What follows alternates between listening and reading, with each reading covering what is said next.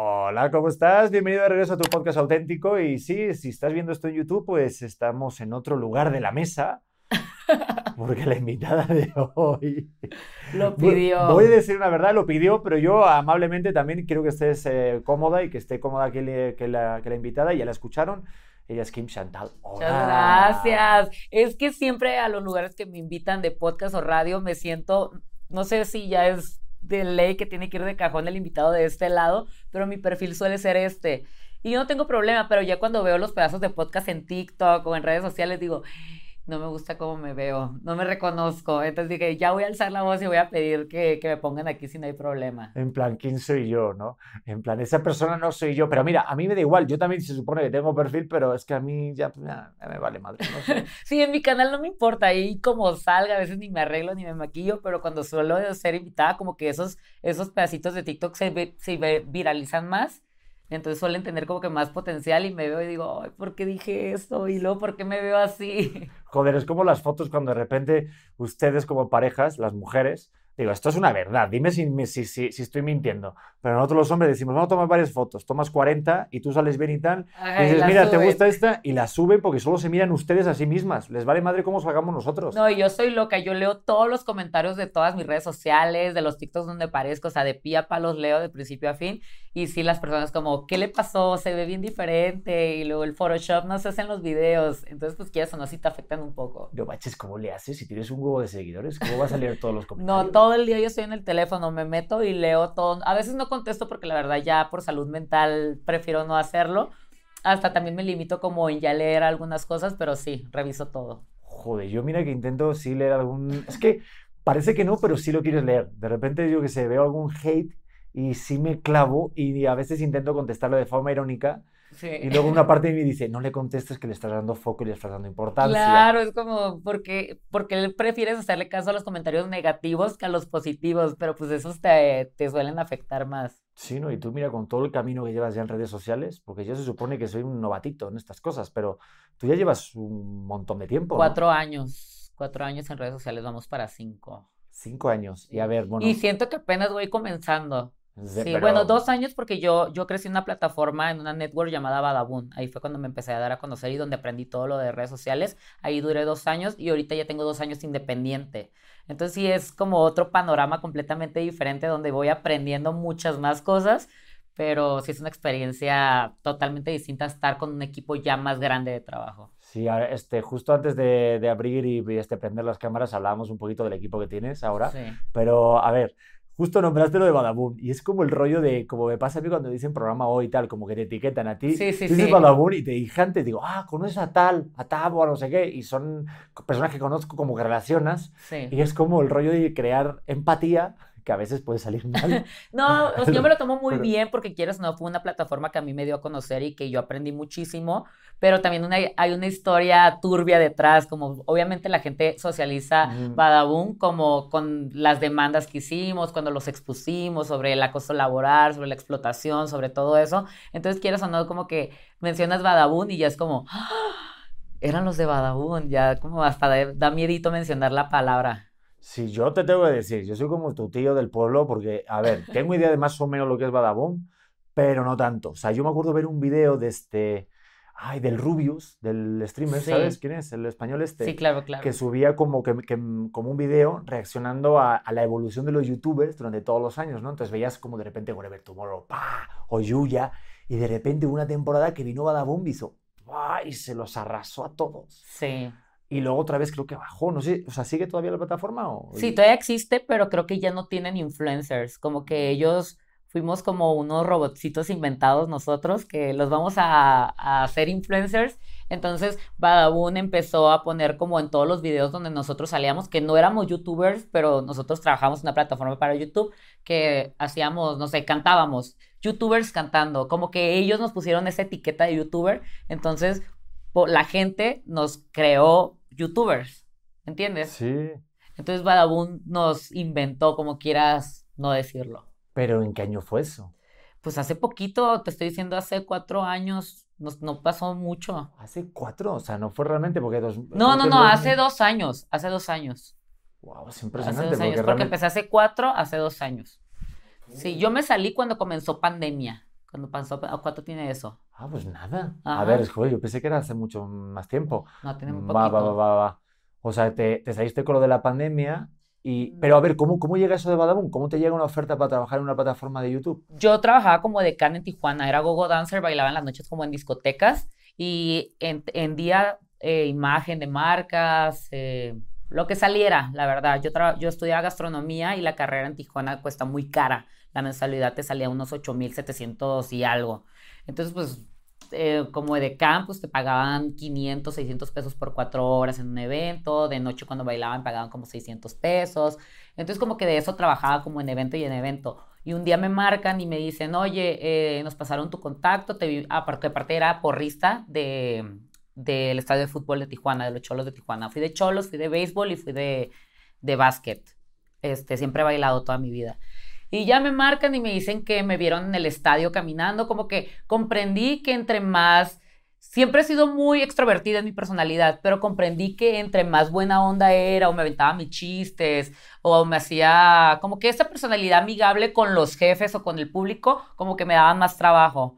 Entonces, cuando me llevaban al estadio, yo era como que la de canchistosa, ¿no? Entonces me pedían una foto y me ponía a, cotorrear, a bromear. Entonces, como que me regalaban como cosas, siempre me querían en los mejores eventos, siempre me, me daban como eventos de locución y siempre agarraba el micrófono y me aventaba ahí mis, mis promociones, mis chistes y demás. Entonces me dijeron, te, te, vimos en el estadio platicando y nos gustó mucho tu personalidad. Acaba de llegar un chico aquí a Tijuana, porque soy de Tijuana, la empresa está en Tijuana, eh, y nos gustaría que tú fueras modelo en su video. Él te va a hacer como unos retos en la calle, te va a retar, no sé, a sacarte las boobies en la calle o a tatuarte un nepe en la nalga y pues tú tienes que aceptar. Obviamente podemos truquear todo y demás. Y yo, ah, vale, pues sí, te cobro esto por cuatro horas, lo que cobraba como decán. No, pues es que queremos que sea de gratis. Y yo, no, sorry, es que yo trabajo para, por dinero, no para fama. Le dije, a mí no me interesa eso, yo pago una escuela. Y ya me dijeron, no, es que te vas, te vas a hacer muy viral ahorita esta página que estamos conociendo, que ahí aún no conocíamos YouTube, trabajaban solamente para Facebook ellos. Eh, a la página le está yendo súper bien y pues te vas a hacer muy conocida en Ciudad de México, en otras partes. Y yo, no, no, pues no me interesa la verdad. O sea, gracias, ahorita tengo mucho trabajo. Y así quedó y ya me marcaron como a las dos semanas, al tiempo, y me dijeron, oye, pues siempre sí te vamos a pagar, pero 400 pesos por cuatro horas. Y yo, bienvenido sea. No, en ese tiempo para mí 400 ¿Ah, eran de maravilla. Y yo, claro que sí, adelante. Y ya pues conocí al chico y nos fuimos a grabar en la calle, simplemente yo lo recogí, me dijo, vamos a grabar aquí, este, párate aquí. Y a mi hijo, te voy a retar a que bailes en medio de la calle, te vientas un baile y yo, ah, vale. Entonces como que no me causó como gran susto los retos que me estaban haciendo, yo le tatué como un, pene en, en, la, en la nalga a él, como que cosas como a mí no me extrañaban porque como que yo crecí muy, muy rápido, entonces mi vida siempre fue como que redes, eh, perdón, antros, como, como los mundos más bajos, y aparte pues yo vengo de la colonia más, pues, ¿cómo se puede decir? Como más, este, humilde de Tijuana, y por pues, la neta yo nunca tengo dinero, yo no vengo de una, una familia privilegiada, nunca tuve una vida privilegiada, entonces decían que era muy difícil encontrar una chica con mi personalidad porque todas las chicas lindas que contrataban se asustaban con lo que les pedían, como por ejemplo, no sé, baila en la calle, no, ¿cómo voy a hacer eso? Y no les gustaba. Entonces yo accedía a todo porque no me parecía normal o no me parecía fuerte y les gustó mucho el video, se fue como a millones, millones, millones de vistas en Facebook para, en ese entonces era muy fácil viralizar algo en Facebook y ya me hablaron, me dijeron, oye, pues te queremos en la empresa, nos gustó un chorro, un chorro cómo, cómo te desenvolviste en el video, tu manera de ser y así fue. Y así entraste al canal. Y así entré al canal. Obviamente al principio me... Eh, el jefe tiene una personalidad muy grosera y muy como autoritaria, entonces al principio yo estaba como confusa si, si entrar o no entrar. Decía, no, es que yo nunca, aparte que cuando eres edecán tú eres tu propio jefe, tú decides con qué marca trabajas, con qué empresas, ta, ta, ta, ta. Y pues yo nunca había tenido como un trabajo así de que ir todos los días, como una oficina, pues. Entonces eso a mí me asustaba y iba a la escuela. Entonces cuando salí de vacaciones de la escuela, intenté estar en la empresa como que de lunes a sábado y me gustó, o sea, me gustó el ritmo de trabajo y aparte que me manipulaban un chorro, o sea, me encerraban como en un cuarto y me daban la cátedra de la vida de, eh, ¿qué prefieres? ¿Ser edecán toda tu vida, ganar de 500 a 600 pesos por evento y pues no, después hacerte vieja y que se te acabe la carrera. Obviamente te lo estoy diciendo de una, forma bonita, pero sí me daban las cátedras como que manipulaban a más no poder. Me dijeron entonces, o, o qué prefieres, este, seguir en la carrera y ver si encuentras trabajo como chef, o ver si encuentras como que trabajo en un restaurante. Entonces ya no volví a la escuela. Fue como, no, pues prefiero esto. Aparte que me prometieron muchas cosas lindas y me lavaron el cerebro. No, claro, y eres jovencita y todo el rollo. Y te dicen, claro, toda la incertidumbre que puede haber en encontrar chamba. No, pues y me decían, no, te prometo hacerte millonaria en menos de un año. Hasta la fecha no soy. no, pero no te puedes quejar. Está, la, está la cosa bien ahorita. sí, obviamente, pero también le chingué mucho. o sea, lo que tengo ahorita es recompensa de todos dos años de trabajo sin parar, dos años que no vi a mi familia, dos años que no, no hice nada como por placer, me dediqué simplemente al trabajo dos años. No, y cuando tienes un canal propio, yo ahorita que estoy metido en este rollo, joder, valoras aún mucho más. Digo, tengo amigos de la carrera de periodismo que abrieron estos canales de YouTube y yo veía todo el proceso y es un trabajo tan diario y luego da tanto gusto que haces 100 mil suscriptores o llegas al millón y luego llegas al 2. Tu caso eh, tienes una de 6 y otro casi de 4. O sea, es todos los días y hay una cantidad de, no manches, como cuando ves el chico que es físico-culturista y dices, no manches, qué músculos, vale. Habrá los que se pongan lo que quieran, pero la mayoría o la gente que al final llega, al final del proceso es el rollo de todos los días chingarle. De un arduo trabajo. Evidentemente eso me doy cuenta ahora que yo estoy sola, porque cuando estaba en la empresa era mucho más fácil porque todo te hacían. O sea, yo no, yo no sabía utilizar una cámara, yo no sabía nada de producción, yo no sabía nada, nada, nada de eso. Entonces ahora que yo estoy sola, pues sí valoro mucho más mi trabajo y valoro más el crecimiento que he tenido porque ya sé la chinga que conlleva, ¿sabes? Puta, está cabrón. Yo es que esto jamás lo hubiera pensado. O sea, mis respetos para todos los youtubers así pro.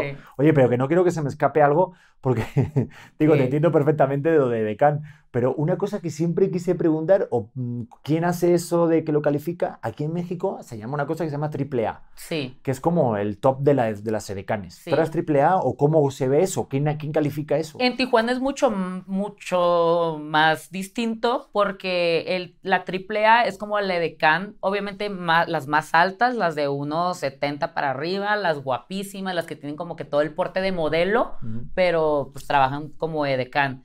Aquí, pero en Tijuana como no hay tantas chicas como tan altas o con tonta finta como que de modelo y todo que se quieran dedicar a la decán porque eh, como que juzgan mucho el trabajo como decán, como decir decán ya casi casi como que eres otra cosa. Entonces... Sí, como que tiene una, una, un estereotipo como de mujer barata o no sé. No, y tiene una connotación como negativa. Sí, sí, sí, la claro, verdad. claro. O sea, si tú dices que tu pareja, digo, la verdad que no tengo nada en contra y pues yo he tenido parejas de decanes ahí en España, yo he trabajado de decán en España, en México, o sea, no tengo ningún problema de decirlo. Pero sí he notado que aquí me acuerdo que es como del decán y no sé, como que el modelo. Creo, creo que ya ahorita ya es distinto, como que ya se le reconoce más el trabajo como de decán porque va evolucionando, pero en ese entonces sí era que yo decía que era decán y, y me hacían mucho el feo, como quizá no te puedes contar con ellas o no puedes estar aquí o sí te discriminaban un poco. Creo que ya ha cambiado, ya ha cambiado un poco. Pero el AAA es la chica más alta, la más guapa, eh, con rasgos súper finos y demás. Eh, la AA es como pues, las, yo era AA, como las chicas con eh, estatura promedio, pero pues con buen perfil, buen cuerpo y demás. Y ya las A son como las chicas que simplemente no tienen el, quizá el perfil, pero se les puede dar trabajo. Ok, y esas van cobrando más en función del triple A. Sí, claro. Yo llegué a ser triple A, pero por mi personalidad. Te digo que ya me contrataban como para marcas muy grandes y me llevaban de gira, como por ejemplo en la de Tecate sí me llevaban a giras, pero porque yo bailaba. Entonces cuando a Tecate la contrataban para, para promocionar en estadios, en otras partes, eh, quizá como tipo porristas, armabas una coreografía, entonces ahí ya podías cobrar mucho más. Claro, en función de tus habilidades y tal. sí, aparte que yo me hacía súper amiga de los jefes, entonces al final era como, ay, tráeme aquí para platicar con ella. A veces ya llegaban marcas que me pedían para activación y ya ni trabajaba. Era como, no, Kim, siéntate a, a, a comer con nosotros. Y ya me sentaba y yo, jajaja, ya era como que la amiga de ellos es que el trabajo de DECA, bueno, como todos yo creo, son de, la, de, los, de los gremios o tal, que es de, de un trabajo sale otro trabajo. Sí. O sea, a lo mejor tú vas a una activación de tal y a lo mejor no tienes trabajo en todo el mes, así como ya estipulado, pero solamente por hacer esto, ah, te recomiendan, esta chica es buena para tal y te mandan así. Y muchas chicas no lo comprenden porque la que, las chicas que son preciosas, como que hay excepciones, evidentemente no digo que todas, pero algunas como que se sienten inalcanzables. Entonces a las marcas o a los jefes no les gusta eso, pues prefieren darle una buena calidad de tiempo al, al cliente que, es, que solamente ver la imagen de la chica preciosa, ¿sabes? Entonces a veces a, a, los jefes les gustaba que nosotros teníamos como la calidad del tiempo de que una foto y ponernos a platicar y que nos aventábamos un chiste o simplemente miraban como que la activación tenía una buena vibra y que estábamos pasándola bien. Sí, yo, yo me acuerdo, por ejemplo, en Madrid decían, digo, voy a contar una verdad aquí absoluta, me van a tirar. Ha de creer que, que el, el edecán en Madrid va a ser distinto. Yo hace poco fui a Europa, nunca había ido, y todos son hermosos. bueno, no sé. digo, es que, a ver, es que habrá como niveles y tal, pero sí es como muy parecido. Yo lo que voy es que, imagínate, tú que vienes de Tijuana, de fuera de la capital, ¿no? Por decirlo así. Este. Ay, me está llamando de Televisa. Tengo que tomar el teléfono. sí, es que esto Dale. Lo voy a agarrar directo, ¿eh? Hola. ¿Qué pasó, Pedro? ¿Cómo estamos? ¿Qué tal? Estoy grabando.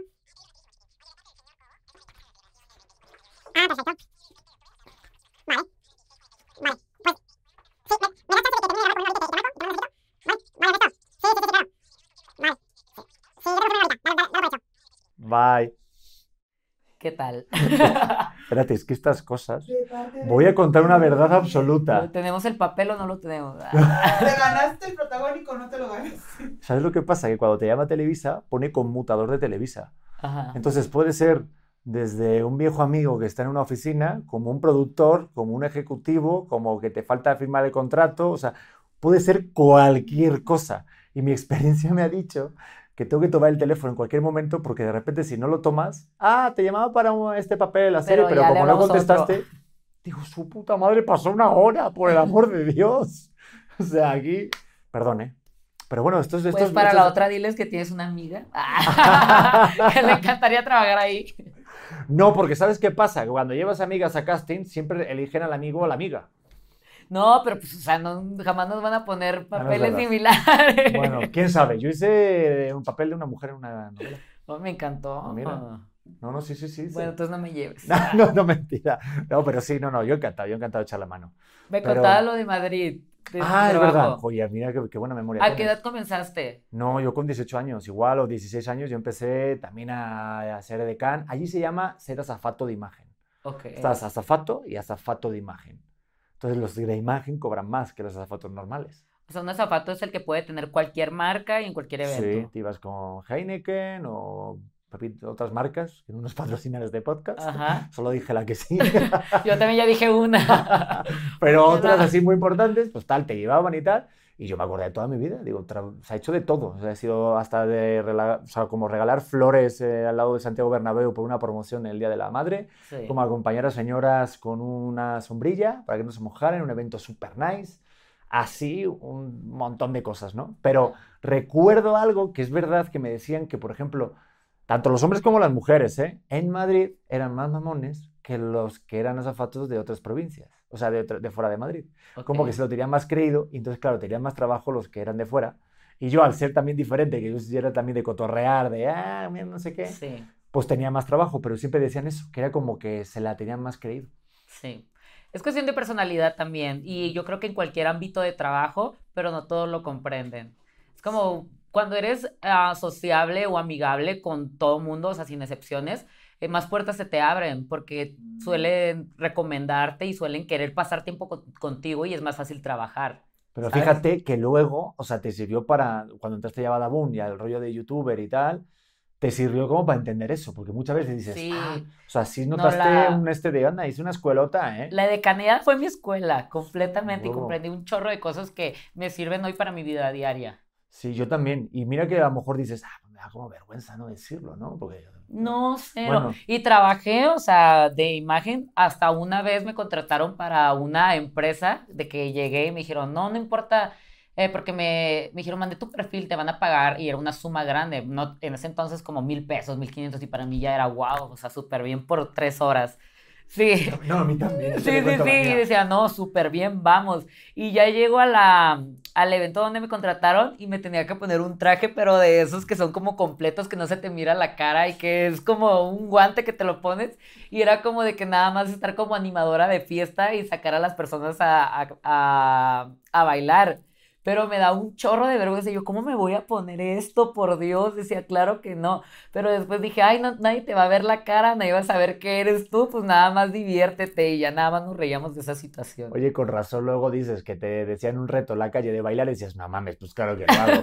Qué pedo. Mira, yo recuerdo, tengo dos trabajos en México muy fuertes. Uno que me dio de vivir durante el primer año era en un antro aquí que se llama el Don Quintín, no sé si te suena. No. por la Condesa. Bueno, pues yo desfilaba todos los jueves por mil pesos o 900. Este, y desfilaba, eran tres pases, pero el último era como en ropa interior, ¿no? O en traje de baño. Como modelo. Sí, Ajá. pero eran, era una de caña realmente porque luego tienes que estar tres horas en el reservado y estar como de imagen y estar conviviendo con la gente, con los clientes, Ya. este, sin hacer nada chusco. Digo, porque nadie me vino, no, pero- Pero al final estaba. No, pero- Era relajante, ¿no? Porque pues al final te están pagando por estar en una discoteca, nada más ser guapo. No, pero sí, y bueno, sí, a ver, soy un afortunado porque, porque quieras o no, pues tuve esa oportunidad y me dio para, para pagar la renta. O sea, te lo digo. Pero sí al mismo tiempo era de, no manches, o sea, vengo con todo el sueño para México, dejo a mi familia. Claro. Y esto no se lo conté nunca, esto a lo mejor ahorita mi mamá se está enterando.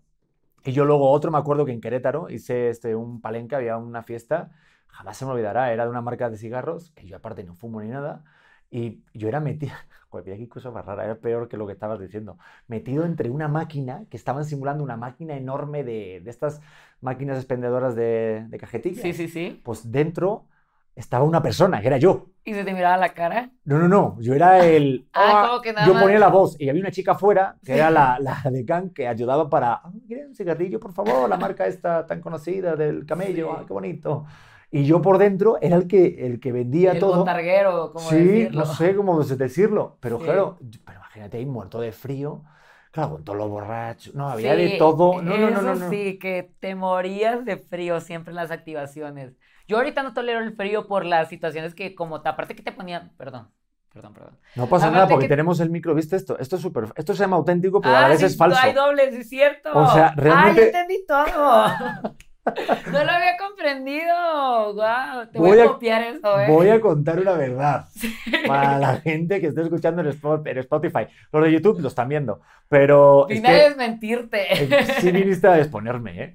Es que no me funcionan los micrófonos estos de, de mano. Digo, sí, sí, sí son de mano o de, bueno, no sé, ¿cómo se llama, no? escritorio. De brazo, el brazo, sí, de escritorio. Sí, sí. Pues no me funciona, entonces puse estas valiers, Pero estos micrófonos que se el ponen en micro. la ropa. Entonces, ahorita que diste varios golpes, estás sufriendo porque se Sí, escuche y no se yo escucha. estaba nada. Bueno, entonces ya me puedo poner más acá. Eh, Pero pero ayuda, ¿eh? sí, me encantó. Te voy a recopiar el tip eh, Cópialo, para todo tuyo. Que yo no tolero el frío hoy en día porque aparte que nos ponían trajes súper pequeños, o sea, a lo mejor te tocó también estar sin camiseta en algunas activaciones, te deja, te tocaban a veces en los conciertos de noche o en los estadios de fútbol y teníamos que salir así, a veces hasta lloviendo. O sea, ponle que a lo mejor con el paraguas para no mojarte, pero sí tenía que salir con el trajecito modelando y todo lo demás. Ahorita yo no soporto el frío para nada, nada, nada, nada. Puta Y obviamente, madre. pues obviamente como todo trabajo también ahí este, hubo momentos así como que ya no soportabas hacerlo porque igual trabajar con borrachos es difícil, hay gente que no respeta, entonces a veces así me andan agarrando la nalga y yo nomás así como que... No, sí, ustedes la Basta. verdad que menuda paciencia, que nivel de tolerancia hay de aguantar. Pero sí llega un momento en que ya dices, ya está aquí. O sea, ya quiero crecer. Tú, por ejemplo, digo, viendo todo lo que has hecho, o sea, me puse ahí, pa, pa, pa, pa, pa, a espolearte, pero cabrón, ¿eh? A Estoquearte, mejor dicho. Sí, sí, sí. No sé por qué dije espolear. Es- mi, mi mente de tío se mezcla las No, palabras. yo también, tengo dislexia, entonces en el podcast se van a escuchar varias cosas que no tienen sentido. ¿Ah, sí? ¿Cómo que? A ver, ¿qué dices? De en plan de no me, No, lo no me digo, mires que no te oigo o algo así, o... sí, y lo digo muy natural y yo no me doy cuenta hasta que me dicen. Entonces es como, oh, Joder. perdón, mi dislexia. Ese puede ser un, un este post-COVID. ¿Lo has pensado? No, de toda la vida.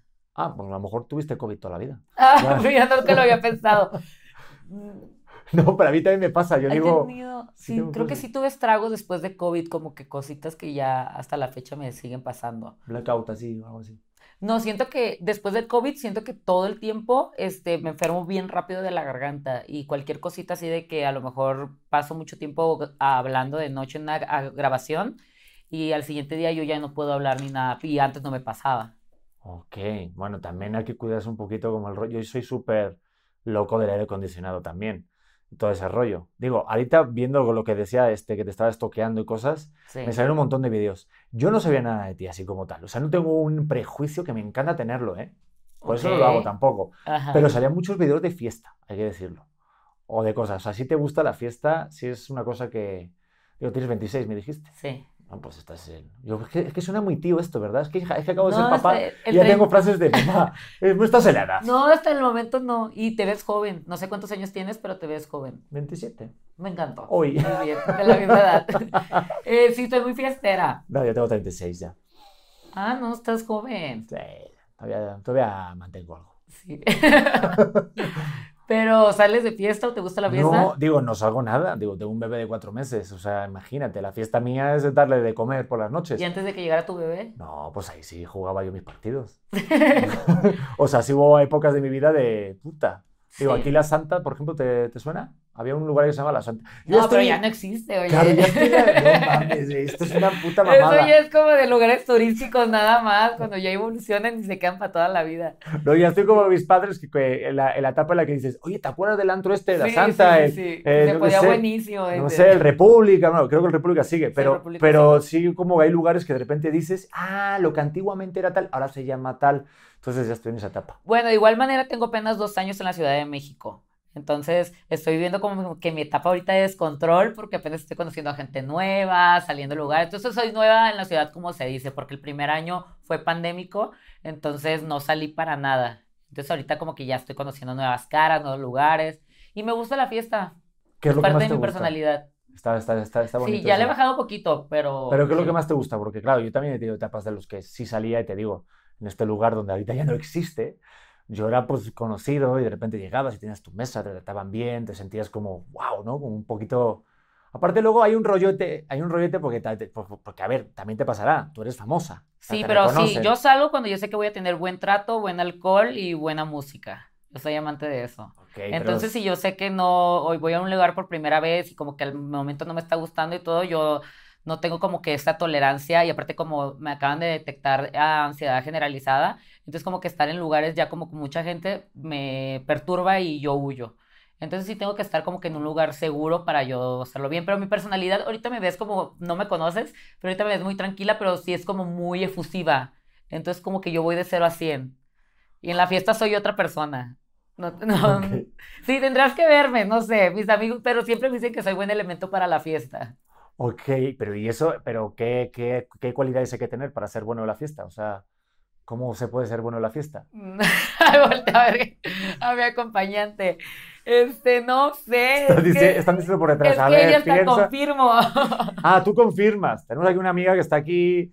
Bueno, es- están diciendo que confirman, Sí. que si eres buena para la fiesta. Es que no sé, me divierto mucho, disfruto el momento, aguanto mucho. Pero a ver, ¿qué tipo de amiga eres? Porque, por ejemplo, entre vatos, o sea, la verdad, yo siempre igual, tenía como un crew de buenos amigos Sí. y yo era muy claro. El rollo de, yo tenía un amigo que siempre era de, si no ligaba a él, se quería ir.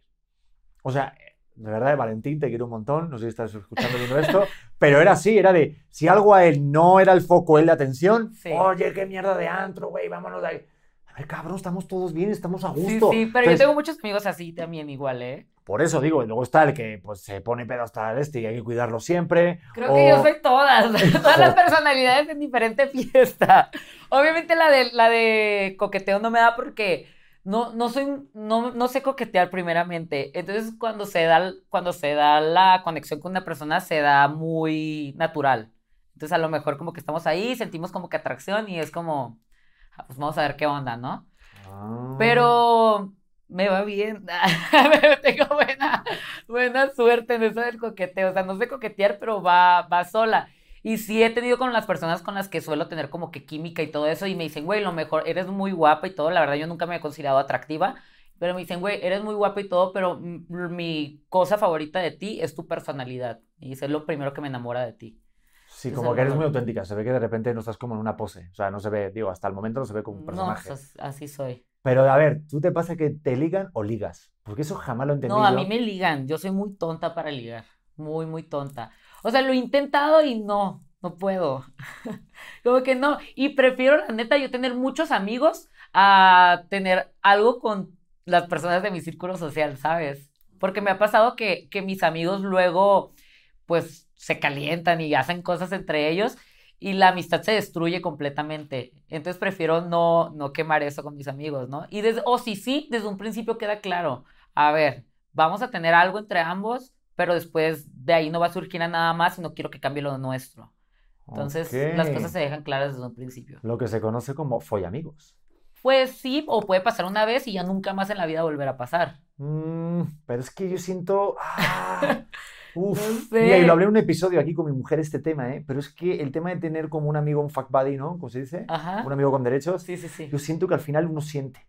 O sea, una de las dos partes, si se mantiene, digo, si es una vez, pam, pam, hasta luego. Pero Es que tú decides de quién enamorarte, yo soy así. O sea, yo creo que, que tú no, no pasa como las mujeres de que es que en el amor no se manda. Claro que no, nadie te manda a enamorarte de un hombre casado así por nomás. Claro que no. El cerebro es muy inteligente, nosotros somos personas pensantes y nosotros decidimos de quién enamorarnos, ¿sabes?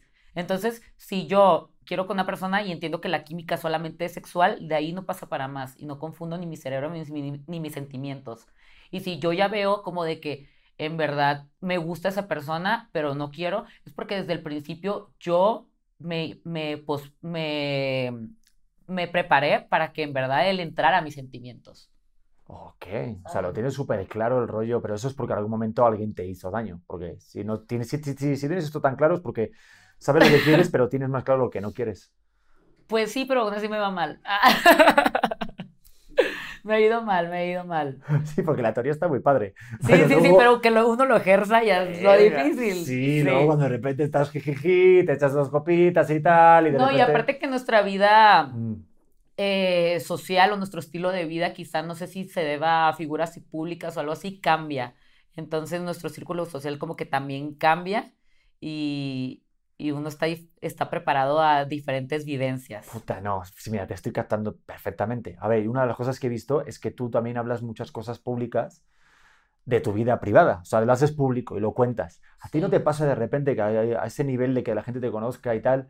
Pues claro, ya llega un momento que no sabes si el chico se acerca por ti, por lo que tú eres realmente o por lo que aparentas ser, ¿sabes? En las redes sociales o en tu canal. O sea, de lo que se espera de ti. Eso no te pasa a ti que dices, puta, ¿cómo saber de dónde viene?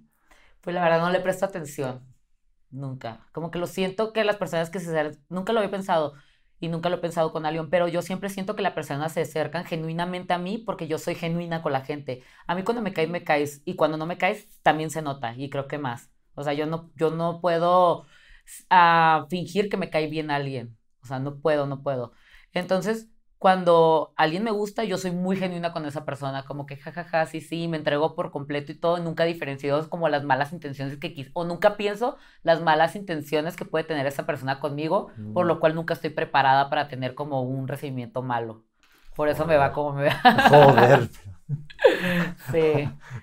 Y sí, y mucha gente me dice, por ejemplo, am, acabo de terminar una relación y muchas personas cuando la terminé me dijeron, te lo dije, te lo dije. Y yo fue como de, sí, güey, pero pues no lo miraba porque yo no soy así, ¿sabes? Ok, es que me puse a ver tu video, es que espérate, tuve un momento de reflexión, Sí, ¿viste? sí, sí, te Estaba viste como que cargando. sentí, captaste, captaste algo, como que una luz vino a tu cabeza y dijiste, ahora todo tiene sentido. estuve cargando sistema y te voy a explicar por qué. Estuve aquí regresando aquí el wifi, estuvo recibiendo la, el, A ver, ¿y el- qué el llegó? 5G. Es que me puse a ver tu videoclip de tu canción Papi y los comentarios, la mayoría, a mí me encanta este rollo de fijarme en los comentarios para ver qué dicen Sí, y a lo mejor soltártelo aquí en, la plática, ¿sabes? Oye, pues ¿sabes qué te dijeron esto? Como algo chistoso o algo así curioso. Y la mayoría eran de, ay, me está dando nostalgia, me, me encantaba verlos, tal. Entonces dije, puta, esta canción no sé si iba dedicada a alguien o la hiciste antes, como le pasó a Shakira, y luego los fans, sí, no, no viste el pedo. sí. Que de repente haces una canción de tal, este, te felicito, que bien, act-", no sé, algo así, ¿no? Este, qué mal canto, Sí. ¿viste? No, que Pero digo, ¿en que- tu canción fue algo así o no? Porque todos eran de, ay, Fue, fue hecha antes, yo la escribí, pero porque mi antigua relación tuvo muchas altas y bajas. O sea, ya, al último ya la relación llegaba a un punto donde ya terminábamos dos veces por semana. O sea, ya había como que muchos conflictos dentro de ella, pero cuando creamos el video musical y la canción, obviamente esa canción se escribió y se la dediqué a esa persona porque no podíamos estar juntos y como que estábamos separados, estaba como ese conflicto como de que te amo y quiero que estemos juntos, pero es muy difícil todo. Ahí se creó la, la canción. Cuando volvimos, ya estábamos juntos, ya vivíamos juntos, pero hicimos el video musical, nos fuimos a Mazatlán a grabarlo, entonces yo le dije a él, pues yo quiero que, sea, que seas el modelo de mi canción porque yo te estoy dedicando esa canción. Fue el modelo de mi video musical, pero se publicó ahora que ya estamos separados. Entonces, entonces todo un rollo en la canción de Papi y el video de Papi. Por eso es tan significativo también para mí. Oye, pero ¿no te pasó que dijeras, puta, no, igual no lo saco porque, no sé. No, ¿te ha el video pasado? duró en el baúl de los recuerdos así guardado, guardado con llave un chorro de meses. Claro. Y está la duda como de, ¿está o no está? Y también dije, bueno, pues lo vuelvo a regrabar. Y fue como de, güey, pero ya no va a tener sentido la canción, ya no, ya no va a tener sentido cuando la escribimos, cuando decidimos sacarla. Entonces como que no, no, dije, no. Y aparte que yo vi el video musical y me enamoré por completo, me enamoré Está de la chulo, ¿eh? historia, de cómo nos mirábamos él y yo. Y también me hacía recordar lo mucho que yo sentía en ese momento, lo mucho que yo lo amaba, la experiencia que tuvimos que en el, en el que sea video musical, porque ya era una relación donde yo hice muchos planes a futuro, o sea, te digo, las cosas hice en un principio, yo le dije, a ver, yo ya tengo, este año ya cumplo 27 años, me quedan dos años para los 30, yo la verdad quiero vivir la experiencia de ser mamá, le dije, o sea, yo quiero, yo quiero tener 40 años y que mi hijo tenga 10, cuando yo tenga 50, mi hijo tener 20 y vivir experiencias que me den como la, la energía de vivirlas con él, le dije, entonces yo ya quiero, pues, tener un hijo contigo, la verdad quiero tener la experiencia de casarme, ta, ta, ta, ¿tú qué quieres? Me dijo, no, pues todo lo que tú quieres yo lo quiero. Y fue como, ya, pues este año hay que hacerlo. Entonces, dentro de la música, porque me quiero dedicar ahora ya de lleno a ella, dije, bueno, y él también tenía como sueños similares a los míos, dije, bueno, yo te apoyo en eso, pero eh, ya se me olvidó lo que te iba a decir. No, porque de repente que los sueños que tenían los mismos Ah, sueños, eso le dije, yo te apoyo en eso, entonces ya teníamos sueños de la, planes dentro de la música juntos, como dijimos, bueno, va, sacamos Papi y después hazle el remix de Papi y quiero que tú entres en la canción. Entonces como que ya hicimos como muchos planes con esta canción a largo plazo que hoy en día ya no se van a cumplir, pero sí dije, güey, acuérdate de todos los planes que tenías en ese momento, recuerda de lo mucho que sentías, de lo mucho que amabas en ese momento. Y recuérdalo sin recores y nostalgia y que ya quede como una prueba evidencial. Y tú, porque mi proyecto de música es algo muy personal mío. O sea, no es algo que yo quiero eh, monetizar con él. Ojalá, ojalá venga el dinero con él, ¿no? Co- como todo mundo lo quiere. Pero no es algo que yo lo veo como de que me quiero hacer millonaria con la música, me quiero ser mu- mundialmente famosa. No, quiero, ojalá sí lo haga, eh, ojalá aspiro a eso, pero es algo tan personal que quiero que cuando yo tenga una edad mayor, yo ver mis videos de música y recordar como todos esos procesos o, o mis sueños de más que yo tenía en ese momento, ¿sabes? Sí, que está por encima de cualquier, de repente, un amor que sabes que obviamente, pues, a ver, pues ya terminó, ¿no? Pero eso es, complicado porque quieras o no el rencor o el ego que dices, ay, ta madre. Y aparte todo es vivencial, o sea, desde los videos para YouTube para acá se nota una evolución y un proceso hasta las polémicas de que yo me peleaba con no sé quién y ahora somos amigas.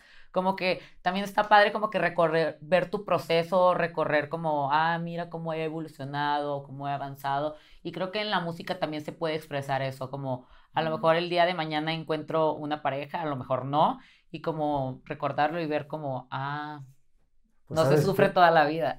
Exacto, nadie se muere de amor, como diría mi Sí, mamá. Pues, ¿Sabes qué? Me estoy viendo un libro que se llama Creativo ahorita, bueno, este... ¿De el- Roberto? El, arte de perder, sí. Ah. Que ya el segundo, el, el- último que sacó. Y hay un, hay un episodio que él habla de que cuando miremos al pasado debemos de sentir vergüenza.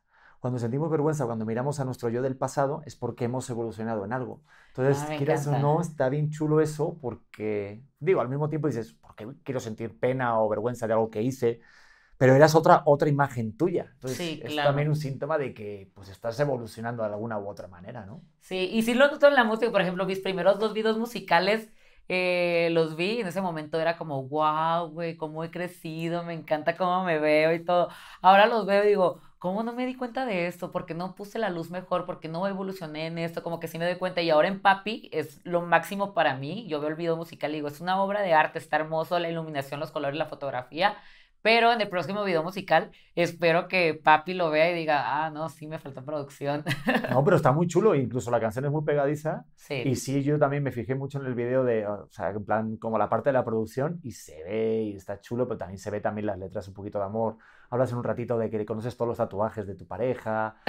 O sea, yo me siento identificado un poquito en ese rollo. O sea, digo, este, creo que a Alex Sintes no le guste mucho esta canción, porque no creo que tenga en su Spotify tantas No, a así. mucha gente no le pero- gusta la canción, a mucha, mucha ¿Ah, gente. sí? Bueno, pero a ti sí, ¿no? Que es lo chingón. Sí, es lo importante. Y a mis seres queridos y a mi fandom, entonces eso está increíble. ¿no? Y todos los comentarios, no es por nada, digo, no conozco a la, tu expareja ni nada, pero sí fueron de mucho apoyo. Entonces, quieras o no, también a ti, tú que lees los comentarios que decías al principio, Uf, pues quieras o no, aunque queramos decir que no nos afecta, sí afecta. Entonces, Sí, de repente claro. tienes una mayoría, una, una mayoría que te dice, no mames, está chido, qué bueno que cumplas tus sueños. O sea, la, tienes una audiencia muy fiel, ¿no? Como Sí. muy que te quiere. Sí, hasta eso yo, yo me esperaba lo peor con la música. O sea, ya había sacado cuatro canciones. Esta ya es la, no, esta es la cuarta, creo. Y cuando la saqué yo dije, obviamente se me van a venir todos encima, me van a juzgar porque no soy cantante, porque lo estoy intentando. Yo me esperaba lo peor. Y cuando veo el video musical y veo como muchos eh, comentarios positivos, fue como, ah, qué padre. Ojo, ¿eh? Pero tú te fijas en eso, o sea, ¿cómo es que, porque a ver, conocemos, tú dices que eres de Madrosa y todo el rollo y toda tu imagen de youtuber. Pero en cuanto a la parte de producción, porque es tu bebé esto, eh, si te metes en el rollo de, pues a ver, este tempo tiene que estar así, o la parte de, oye, ponme este beat que parezca esta canción, Sí, o sea, cada ¿cómo día- es esa parte? cada día aprendo más, pero eh, estoy yendo como con los chicos con los que me ayudan con la música y escucho mucho. Yo soy como muy auditiva, siempre como escucho como todo lo que están. A lo mejor estoy en mi rollo porque también tengo déficits, estoy en mi rollo, pero estoy escuchando todo, todo, todo, todo, todo. Entonces como que eso me ayuda. Y aparte que como bailo desde los seis años, siempre he estado en el, en el ámbito de la música, como que siempre he comprendido desde lineajes, beats y demás. Y siempre ahora que ya, y también soy DJ, también toco, entonces como que siento que la música me apasiona tanto que he aprendido y me he evolucionado más, porque yo no presto atención a cosas que no me interesan, es difícil para mí, también lo aprendí desde la escuela, no puedo, es muy, muy difícil para mí, también de mi déficit de atención y mi hiperactividad, no puedo, pero cuando es algo que me interesa me meto tan de lleno que hasta me vuelvo obsesiva con eso. Eso está chingón. Ajá. Yo, yo digo, cuando decimos la palabra obsesión, a mí me encanta porque, a ver, sí, tampoco sin hacer daño a nadie, ¿no? Pero que te metas totalmente. Pero, a ver, tienes, ¿qué es este, ¿cómo se llama? La- El déficit de atención, ansiedad generalizada y, ¿qué decías lo otro? Hiperactividad. O sea, tenemos un combo bien bonito. O sea, está, Sí. pero digo, yo creo que muchos lo tenemos. Sí, yo creo que eso lo tiene todo, todo el mundo. Yo me acabo de dar cuenta hace poco porque estoy yendo con el psiquiatra. Este, hace poco me dio un ataque de pánico, lo que me llevó a Es un, horrible, este, a un parálisis facial. ¿En Eh, serio? ajá, y entonces eh, me tuvieron que llevar con el psiquiatra para ver qué estaba pasando en mi cerebro y todo. Y pues sí, resulta que, que tenía depresión y tenía como que un chorro de cosas dentro de mí que yo no me había dado cuenta porque no le había prestado atención a mi salud mental. Yo sabía que algo estaba mal dentro de mí porque sí me pasaba que yo de la nada lloraba, así de la nada lloraba. Y mis amigos eran como que me decían, no, es porque acabas de terminar tu relación, es porque no estás bien, es porque tienes mucha carga de trabajo, es porque tienes muchos sueños en pausa. Como que siempre justificaba el por qué estaba así y lo entendía, pero no lo, no lo justificaba y aparte que no lo atendía, perdón, lo justificaba de, man- de manera mejor. Pero siempre tuve un chorro de anestesias en mi vida, como la fiesta, el Mm. alcohol, como todas esas cosas que hacían como que mi cerebro y mi corazón no sintieran, entonces estaba como en un momento de lineaje, entonces mi personalidad en la fiesta era como, no, pues ¿quién cómo va a estar triste? ¿Cómo va a tener depresión si ella jamás está triste, ¿sabes? Pero sí era porque siempre tenía un, un este, un, una anestesia dentro. Es que, ¿sabes qué? Yo siento que como que entendemos la depresión con una mala imagen de estar triste o estar así, "Mm", con tu cara así. Sí, sí, La sí. depresión no es eso. O sea, yo también he estado deprimido y no me he sentido así como llorando todo el tiempo, pero siento que se va acumulando y se detona luego en el cuerpo como los ataques de pánico, que es lo peor, que parece que te vas a, te vas Sí, a morir. explota. Y sí me he dado cuenta porque, por ejemplo, siempre me apasionó el baile, siempre me apasionó el gimnasio, siempre, en mi vida siempre he sido como muy activa desde pequeña porque mi mamá siempre me tuvo en actividades, pero de un momento al otro dejé de, de hacer todo eso. Entonces mis amigos me decían como, vamos para, no sé, a jugar fútbol, vamos al cine, y fue como, no me gustaba, o sea, simplemente me quedaba en mi casa No y demás. querías. Tuve pareja y cuando tuve pareja pasa que te enamoras y nada más quieres estar con esa persona todo el tiempo. Entonces estaba con mi pareja, pero no me apasionaba como también invertirle cosas interesantes a mi relación, ¿sabes? Como... Y él no entendía porque yo le decía, güey, es que yo he perdido mucho interés en cosas y una vez publiqué en Twitter. Me sentía triste, o sea, estaba con él, estaba acompañada, estaba con una persona que me amaba y yo amaba, pero no me sentía feliz. Y un día publiqué, publiqué en Twitter así como de, no, ¿cómo alguien puede sentirse triste y tenerlo todo? Este, tener a, como que yo comprendía que lo tenía todo para ser feliz, pero ¿por qué no podía? Entonces lo publiqué en Twitter y él fue como, pues no te hago feliz, entonces no me amas. Y le dije, yo te amo, yo quiero estar contigo, pero me siento triste y no sé cómo quitar esa tristeza. Y no, y se armó un rollo porque hasta su mamá se lo mandó y fue como de que ella no te valora, o sea, pero hoy en día que ya estoy como en tratamiento y todo eso, yo comprendo que ya es algo que venía arrastrando desde mucho tiempo atrás y que se así me impidió como mucho a mi crecimiento, pues. tanto personal como profesional. Consejo, aprovecho para decirlo a toda la audiencia, por favor, no tengan a su suegra en Twitter. no, pues es que no, yo eres público, yo no la tengo, pero no sé cómo llegó.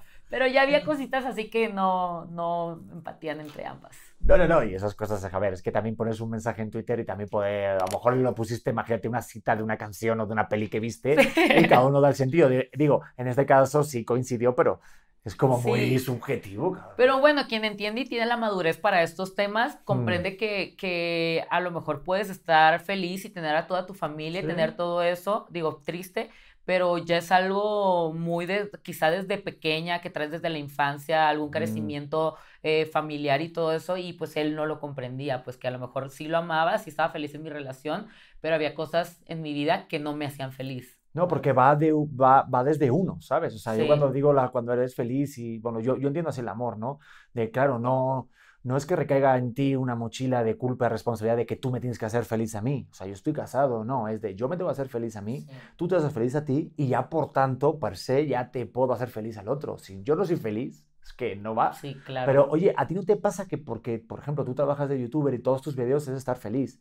Digo, ahorita apenas contaste todas las verdades de tu relación, algo vi y vi que te, te, emocionabas y tal, pero no es como una tónica general que muestres esa parte vulnerable. Tú estás sonriente y todo.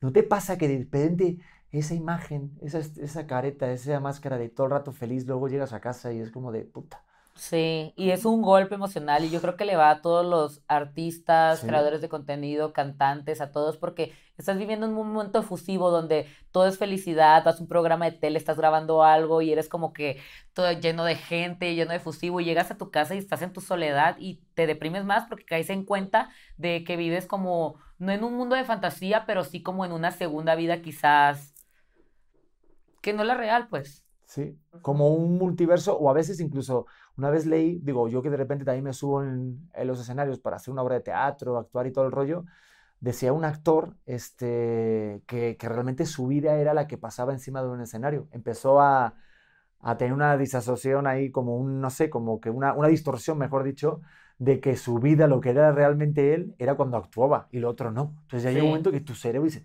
¿quién soy, carajo? O sea, porque sí está cabrón, digo, pero qué bueno que tú dices lo de terapia, porque yo siento que es una, una, dieta. O sea, una parte de tu dieta tienes que ir a terapia, está bien ir a terapia, a mí me ayudó también muchísimo. Y ser sincero contigo y con tus sentimientos, porque muchas veces nosotros somos los primeros que nos engañamos.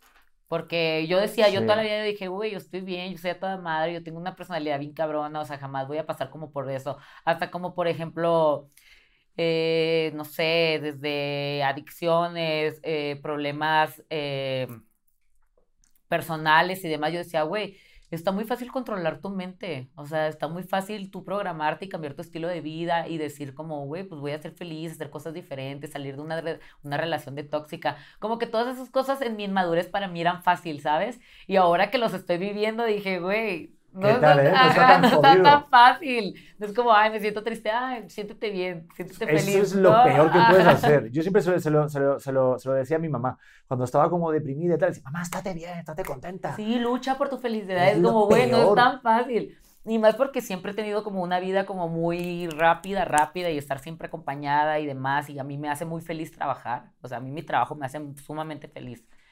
Y, este, y la fiesta, quieras o no, era la anestesia para mí. O sea, yo salía de fiesta y el alcohol y demás. Y, y hoy me doy cuenta que, pues, la verdad, llevaba este estilo de vida que aún no tengo. Ya, ya salgo nada más una o dos veces por semana. Antes salía casi toda la semana. Ah, qué bueno. ya vamos controlándonos, qué bueno. Sí, sí, ya vamos bajando. y ya no bebo tanto como bebía antes.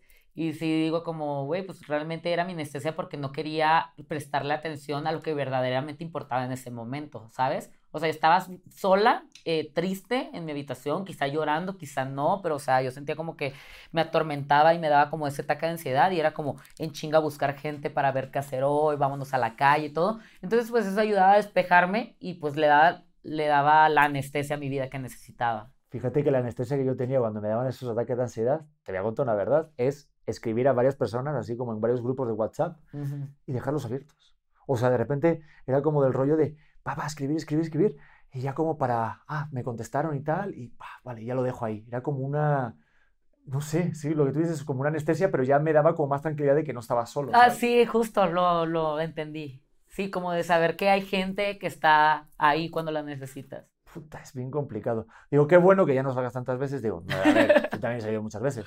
Pero ahorita que dijiste de, a ver, es que ya solamente salgo dos veces, ya como que le bajé, ya no bebo tanto. O sea, ¿qué sueles tomar? O sea, ¿qué es lo que...? Porque yo antes me echaba un- una botella y ahorita no puedo ni olerla porque yo estoy ya con una cruda espectacular. No, y justo lo que te iba a decir, o sea, ya, ya pasa de que yo ya no salgo y al día siguiente como si nada, no, ya me empiezan a pegar las crudas, ya salgo y yo tengo que dormir dos días seguidos. No manches, con 26 años. No, pues ya, ya tienes recorrido entonces, ¿eh? Sí, no, sí, sí, sí, sí, No, no, no. pero sí. Ayer Digo, estuve... Ayer le mandé mensaje a mi amigo y le puse en un, en un, en un ah, grupo y le puse estoy triste porque siento que ya estoy vieja. Porque, obviamente no, de broma. Y le dije, porque tengo cruda y a mí las crudas antes no me daban. Y me decían, güey, pues ya párale. Y yo, no, sí, ya le tengo que bajar completamente.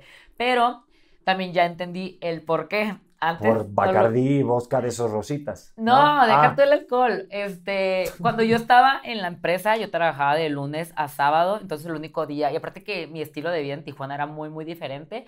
Cuando trabajábamos de 7 de la mañana a quizá 12 de la noche, 1 de la mañana, o sea, horas excesivas de trabajo. Entonces no salían todo el día. Entonces ahora que cuando me vine a Ciudad de México, como yo comencé a ser mi propia jefa y decidir cuándo trabajo y cuándo no trabajo, pues ya tenía demasiado tiempo libre y empecé a tener amigos, empecé a salir y todo, entonces fue como de, güey, pues ¿qué hago con todo el tiempo que tengo libre? Y en vez de invertirlo en proyectos nuevos, en gimnasio, en cosas como para mi crecimiento, para mi carrera quizá, para mí, este, decidí ponerlo en la fiesta. Entonces como que hace poco lo acabo de comprender y fue como de, güey, pues tú tenías otro estilo, de estila- otro estilo de vida completamente diferente, que pues hoy en día que eres tu jefa, pues aún así lo puedes retomar y ya a lo mejor darte descansos, no como antes de matada, pero sí recordar mucho que amabas trabajar. Y hoy en día ya me lleno la agenda de lunes a, a- de lunes a viernes, me la lleno completamente, que esos días son completamente para el trabajo y quizá si se da, salgo el viernes o el sábado. Ok, o sea, ya un poquito de orden para realmente sentirte como que va para adelante. Pero yo vi tu canal y ya estás subiendo todos los días videos, o sea, Sí, ya subo tres videos por semana. tres Pero- vídeos por semana. Sí, pero en pandemia no subí ninguno. Ese fue el canal que lo dejaste, porque tienes dos canales, ¿no? De Sí, YouTube. sí, Tuyos, totalmente tuyos. completamente míos. Ok. Tengo tres, pero sí. Joder, Ajá. pues yo estoy como ahorita que me pediste tú lo de que tengo una amiga. Pues mira, te- tienes un amigo que también le hace falta suscriptores. Ah, pues ve, cuando quieras colaboramos. Joder. Sí. O sea, pero a ver, tienes en uno casi 4 millones de suscriptores y en otro 6, ¿no? Y me decías que, a ver, ¿qué pasa cuando eh, no, no- cuando no subes videos? O sea, ¿hay un rollo ahí de en YouTube que te deja de, de empujar o qué? Sí, la plataforma, no sé si decir castigar, pero sí como que te reprende eh, no darte tanta difusión a los videos. Es el Entonces entonces el algoritmo como que comprende que le puse... El chiste en cualquier creador de contenido y creo que para todo lo de redes sociales y todo hasta como proyecto en tele, quizás para estar vigente, es que seas constante. Porque a lo mejor si duras muchos años en stand-by, a lo mejor como que ya la gente no te, no te reconoce tan fácil. No sé. Pero en redes sociales es el chiste es ser constante porque si no hasta la misma plataforma te puede castigar y no darle difusión a tus videos. Y hasta llega, ha llegado que simplemente no aparezcas, que no aparezcas de más. O sea, que de repente te busquen. Es que yo creo que se Por llama ejemplo, así. mi canal, el de 6 millones, no te aparece. O sea, tú lo buscas y le pones ¿No? Kim Chantal canal y no te aparece. O sea, yo me tengo que realmente poner un video que yo te sé el título, meterme el video y de ahí meterme al canal para que me aparezca. Y en pandemia, pues sí tardé poquito en levantarme porque cuando recién me salí yo no sabía ni cómo usar una cámara, yo no tenía equipo, yo no tenía nada, ni tenía dinero. O simplemente yo me salí de la empresa cuando los demandé con las manos completamente vacías. Entonces yo no tenía tampoco un equipo de trabajo y estábamos acostumbrados a que todos nos, ha- todos nos lo hacían. O sea, teníamos desde camarógrafo, camarógrafo, productor, portadas, todo, todo. Entonces, pues me llega como ese shock de, güey, ¿ahora qué voy a hacer? ¿Cómo voy a hacer? ¿Qué voy a grabar? No sabía completamente. Cuando estabas en pandemia también se te cierra más el mundo porque eres tú viviendo en una casa y con quién vas a colaborar, de qué manera vas a, a crear. Mm, Entonces me dio como que ese shock de poner todo en pausa y no hice nada completamente. No, no hice nada, nada, nada. Hasta siento que en ese momento estaba deprimida también y no me daba cuenta. Y ya después, pues fui armándome de contactos, motivación, me fui, cuando llegó pandemia me fui a Tijuana, entonces me quedé en casa de mi mamá, me regresé ya a Ciudad de México con mis amigos porque vivíamos puros creadores de contenido en una casa y me vine ya con mis amigos y ya fue como que me empecé a llenar más de creatividad y motivación, decir como, no, ahora sí ya podemos grabar esto. Y nos juntábamos como, estos días, estos días grabamos para nuestros canales. Este día le toca a Queen, este día le toca a Alex, este día me toca a mí. Entonces ahí fue como ya le empecé a dar vida a mi canal otra vez. Ok, no, pero también hace mucho cuando estás viviendo con gente que se dedica a lo mismo. O sea, es como que, joder, aunque tú no te, como que no te dé ganas, ves al otro que, cabrón, se está levantando a ponerse la cámara y dices, sí. ya me pongo yo también, ¿no? Sí, pero pues en pandemia en Tijuana, imagínate, estaba con mi mamá y mis hermanos a usos y quería no me bañaban dos días y viendo películas todo el día. Qué rico, ¿eh? Yo lo hablo con mi mujer muchas veces. Qué rico de repente estar un par de días en tu casa, sábado, domingo, un poco, ¿no? Sí, Sin riquísimo. bañarte y dices, ay, no me muevo nada, pinche Netflix, te pones todo. Sí, pues disfrutábamos un chorro un chorro, un chorro. Y pues quieras o no, en ese entonces también tenía una relación de, con una persona que no era creadora de contenido y todo. Pero a ver, espera un momento, ya me perdí. A ver, ¿somos, ¿cuántas relaciones van? ¿Ya van tres o cuántas van? ¿O tres, desde redes sociales he tenido tres. o sea, las tres eran públicas, las tres eran de gente de Una no fue, la, un, dos sí. Es que soy una mujer muy entregada. O sea, no, para está muy bien. Si no, yo aquí no vengo a jugar. A ver, yo no, yo vamos, yo no puedo hablar, o sea, te lo puedo decir. Soy, no sé si se vea que soy escorpión. Ah, no, pues Pero somos intensos, intensos, intensos. Y yo para, yo cuando me gusta alguien, yo sí me entrego por completo, ¿sabes? Eso, la mierda. Entonces dejo, a veces yo me pongo en segundo plano. Que ya he aprendido que ya no lo puedo hacer. Ya me tengo, ya me pongo reglas para mis próximas relaciones. ¿De qué? ¿En plan de no subir fotos, por ejemplo? ¿Va a ser videos? Pues preferiría andar con alguien que no fuera figura pública, este, si se da bueno, y así se me enamora de otra persona, pues Dios dirá qué hacer.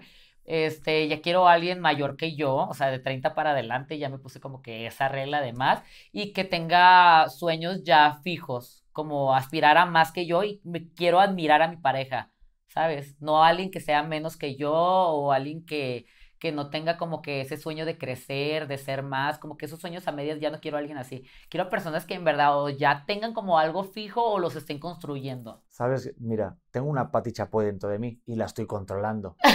la estoy controlando. ¿Por qué? Porque una, a ver, si fuera Pedro Chapoy, te haría la pregunta de, entonces quieres decir que ninguna de tus exparejas tenían sueños eh, para futuro. pero no te lo voy a hacer porque no soy ese tipo de persona. Pero ya lo dije, entonces te voy a contestar.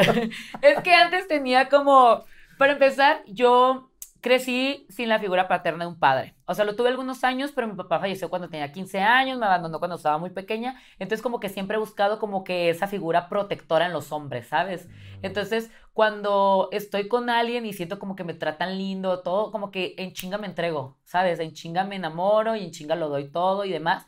Y como a mí me gusta ser como, como que mi mamá es esa figura autoritaria, regia y como que mujer emprendedora y demás, como que a lo mejor crecí con ese, ese, esa imagen de esa mujer que es mi madre. Entonces a mis parejas siempre me gustaba como que me decían, no, pues es que eh, quiero ser, por ejemplo, el anterior fue creador de contenido y entonces pues apenas estaba comenzando con su canal y todo y yo le decía a mis amigos, no, es que yo le puedo ayudar a él y puedo presentarle contactos, puedo presentarle esto, ayudarle con eso. Entonces como que se vuelve un proyecto para mí, ¿sabes? Sí, como en plan de para que, también Para yo ayudarlos, pero yo qué tengo que hacer ayudando gente, o sea, porque tengo que, que si se da y si ya hay una relación genuina y demás, pues padre, ¿no? Ayudarse entre ambos y todo. Pero ya porque siempre con mis antiguas parejas siempre tuve como que ese esa iniciativa como de decir, ah, yo te ayudo, yo podemos hacer esto, podemos hacer el otro. ¿Puedo hacer un comentario rollo terapeuta? Sí, sí, sí, sí. Digo, puedo fallar, ¿eh? No me dedico a nada de esto. pero puede ser que de repente a lo mejor a la hora de poder ayudarlo o de protegerlo, hay como una especie de intención subyacente, es súper la base, ¿no? Hazte cuenta como también de controlar para que no se vayan. O sea, porque si tú les ayudas y los proteges para que, oye, aquí estás zona de confort, no te, va a ir bien conmigo, así haces como en plan de que, pues esa huella de abandono, de que no se vayan. Te lo digo porque también... Sí, quizá puede ser, quién sabe. No soy terapeuta ni nada de eso, pero es que a, mí me ha pasado algo parecido al principio y ah, como que nos compramos etiquetas de, ah, yo soy el salvador, te va a ir bien conmigo pero ¿por qué no compramos estas mierdas? O sea, sí, sí, claro. Claro, porque eres lo que tú has vivido desde pequeña y dices, esto soy yo, pero pues, al final si no te va bien es romper el patrón. A ver, que es muy difícil, ¿eh? Romper el patrón, la neta. Sí, sí, sí, y también soy, a ese crecimiento, a esas vivencias, mí soy, me, soy muy aprensiva como que no dejo ir tan fácil. Entonces, por eso en mis relaciones siempre somos un voy y vengo, siempre regreso con ellas, luego se vuelve una relación tóxica. Entonces, todas tienen el mismo fin. ¿Cuándo sabes que es tóxico? A ver.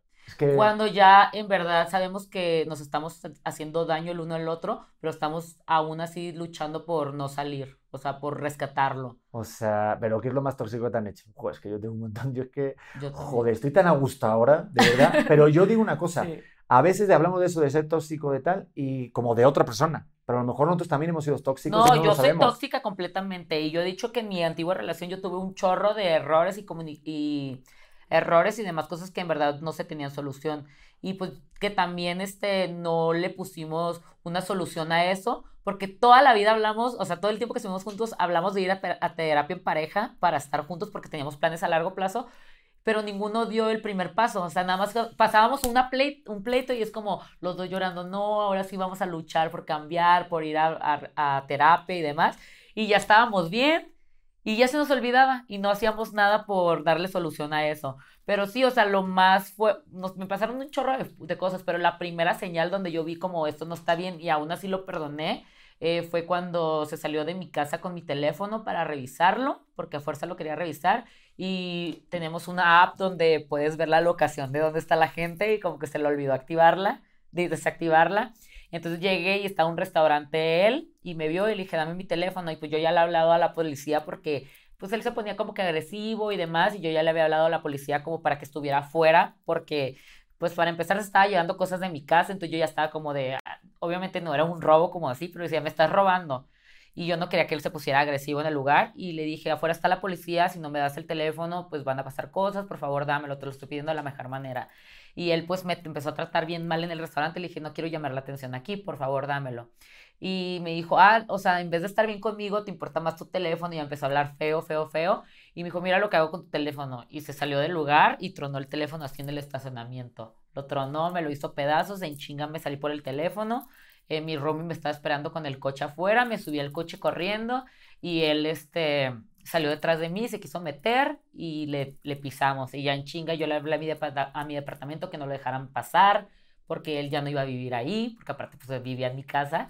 Le dije, no, pues que ya no puede vivir ahí y pues ya como mi teléfono es mi arma de trabajo, dije, puta madre, y me estaban marque, marque, marque, llegando mensajes. Ese día publicaba mi video, no, podía, no lo pude publicar y ya me fui en chingada por, por un teléfono. Joder, Dios mío, esto... Tengo que pensar antes las preguntas, antes de hacerlas. Joder, menuda historia. Sí, sí, sí. Y hubo más, pero... No, no, no, creo que fue suficiente, digo, este, estuvo tóxico el tema, digo, fíjate cómo agarro tiempo para que Beto agarre la cámara y lo ponga, ¿eh? Hasta, hasta del chisme creo que se acabó la lente y la batería. wow, es que sí siento que cuando pasan esas cosas, ahorita las cuentas y dices, no manches, qué tóxico, ¿no? Pero cuando lo estás viviendo es como algo de esos vaivenes emocionales, pasionales de te amo, no te amo, y estás como viviendo una película y no te das cuenta, bueno, te das cuenta y no te quieres dar cuenta, como que te justificas a ti y a la otra persona, ¿no? Digo, porque creo que todos hemos vivido una relación tóxica, creo que todos. Sí, y hoy en día ya me doy cuenta de todas mis equivocaciones y errores que yo también tuve en mi relación, porque tampoco, o sea, soy perfecta ni nada, o sea, yo tuve un chorro de, de errores y fui tóxica, pero por ejemplo, sea, yo llegaba, ahorita que ya me dan los ataques y como estoy sola, como que se han vuelto más difícil de controlar. Entonces, sí me daba cuenta que en las peleas con él me daban los ataques como que yo no sabía qué hacer y me ponía así hasta vómito, salía, o sea, mal, mal, mal, mal, que él ya me empezaba como a lastimar a diciéndome como, ve cómo te pones, te pones loca y todo es como, güey, yo no puedo controlarlo. Y hoy en día que ya le he dado solución a eso, yo ya digo, ay, güey, pues no, no era que me ponía loca, era que me estaban dando unos pinches ataques que no sabía cómo controlarlos. Ah, los, los ataques de pánico que decías. Ajá, de, de, pánico. Claro, es que ese rollo también es que eso luego se tiene que medicar y se tiene que tratar, porque claro, mucha gente dice, me dio un ataque de pánico. a ver, también hay que definir qué es un ataque de pánico. O sea, realmente tienes una, como una sensación de que te vas a morir, ¿verdad? Es como taquicardia, no sé yo he tenido uno. Y sí me desmayé y me llevaron al hospital y me dieron un ribotril y me dejaron dos días drogadísimo. O sea, estuve así, mi puta vida había estado tan drogado. Este, con medicina natural, claro, este, medicina eh, legal. Sí, sí. Pero, no, pero sí está cabrón, o sea, sí se siente feo. Pero si no se diagnostica, si no te dicen, oye, tienes esto, ¿Te crees eso? ¿Te crees que te, estás volviendo loco? O sea, no sabes qué te pasa. Decía, güey, ¿en qué momento me convertí en, en esto? Decía, o sea, ve lo que me está haciendo estar en- con esta persona. Pero decía, güey, pues no, o sea, sí, sí explotó eso, pero ya era, ya era algo que tenía que ponerle, pues, atención. O sea, mi cuerpo pero- ya decía como, güey, no estás bien. Oye, Kim, pero el hablarlo así públicamente en videos de, de YouTube y eso, también lo haces por ti, o sea, un rollo de como también soltar algo, como que a veces... Sí, siento como que me libera y al momento, porque también, quieras o no hablando contigo, logro comprender más cosas en el momento que lo estoy platicando. Como que, ah, a lo mejor por esto era esto. Sí me ayuda mucho a expresarme, pero siento que mi figura es pública. Soy figura pública, mi vida es pública, mis relaciones son públicas. Entonces, quieras o no, esto también es parte de mi vida, es parte de mi crecimiento que estoy teniendo ahora. Entonces, ¿por qué no contarlo también? No, sí, lo que pasa es que siempre a veces como intentamos cuidar, yo también tengo la vida pública, pero de repente sí con mi mujer hablamos de, bueno, esto, Esto esto, se queda línea, acá. esto se queda por acá. Tú, por ejemplo, Ajá. ¿cómo haces eso? Si te quedas... Obviamente hay mucho trasfondo no. dentro de mí más turbio, que sí prefiero como que luego, con- luego no contarlo o luego contarlo, pero sí también me ahorro muchas cosas también para mí.